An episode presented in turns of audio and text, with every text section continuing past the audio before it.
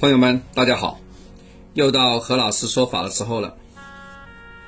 呃，每年呢，到年初，啊，啊，年初五是大黑天财神日嘛，对不对？呃，中间，呃，中间也有一些补财的地方，尾巴也有啊，啊，比如说那个迎财神呐，对不对？呃，立冬左右啊，都有啊，就是头尾中间都有。哎，有些朋友说补财库这是怎么来的呢？对吧？为什么财库呢？简单的意思啊，就是人存放 money、存放财富的一个库房，对吧？这个财，这个财不单只是 money，其实还包括什么福禄寿。比如说你福报大，你的福禄多，你的寿命长，这也是一个非常宝贵的一个财富。所以财财库库房的库啊，决定了你这辈子拥有多少财富。这个一来呢，源头上呢，其实跟你的修行相关，跟你的福报相关，对吧？你的修行就是为了积累你的财库嘛，就是财源要有源啊，也就是说你上辈子干的好事多，对吧？那财库呢，其实也跟自个的前世啊，这样一看，哎呦，产生关联喽。对吧？也跟阴德有关呢，啊，你爷爷、你爷爷的爷爷做了非常多好人好事，那我相信你这辈子应该也会得到非常大的积分呐。这个积分就就当做你的福报吧，啊，我我讲的这个比较通俗一些，有一些老先生可能不是太同意我这个说法啊，没有关系，我觉得各有各的说法，但是一句话让大家能够人心向善，我觉得都是好事，right，对吧？好了。那么谁要去补这个财库呢？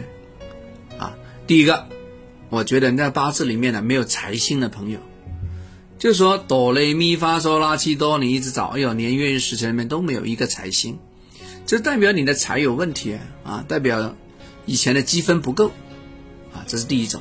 第二种，八字里面有财星，可是没有库的，没有库代表什么？就代表呢你也是容易财来财去，今天赚明天就没有了。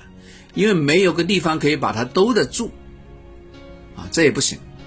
第三个就是财星被破，或者说财库被破，就像你的钱包里面呢被一个剪刀给剪烂了，你去到哪里就流到哪里，啊，这也不行，啊。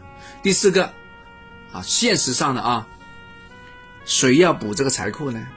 就代表你付出很多努力，可是财运也不行的，啊，你没有偷懒。只是你方向不对，啊，这第四种啊，第五种呢，是你为了自个的脸面，你赚到钱你你守不了，要么经常有莫名其妙的是花销，对吧？啊，有一帮的猪朋狗友啊，那个都不是你事业上的密友，应该就是吃喝上的朋友而已。啊，有些喜欢讲义气的，这个叫什么？比劫劫财了，啊。啊，这也不行。啊，第六个，要么就身体不好，啊，要么自个身体不好，要么自个家人身体不好，这个钱呢都奉献给身体上了，在药物上了，在 ICU 那个病床上了，这个也不行。啊，第八个是事业不顺，投资上呢容易被骗，投资上呢中招了。掉坑了，这个也容易出问题。还有第九个，就如果呢逢上奉上那个太岁之年，不管你是值太岁、冲太岁、刑太岁、害太岁，其实这些朋友我都建议要补财库。为什么？因为那些就是你很容易掉坑、容易破财的时间点，你要不补一补的话呢，现在说它就漏掉了。明明你家里那个水塘都有缺口了，你不去补一补，它就全部漏掉了，那个鱼也跑光光了，那何来财呢？肯定破，啊，肯定破。所以补充财源，第一个是把缺口补上，第二个让原来的钱可以生钱，让里面财源滚滚，让你的财库充盈，好吧？啊，所以刚才何老师就从呃命理的角度。在实质上运用的角度跟大家讲讲，啊，为什么要补财库？啊，大家了解了哈。如果呢你有财运上的事业运上的起伏啊，你也可以找何老师咨询一下啊。如果真的要做这个，你就做吧啊。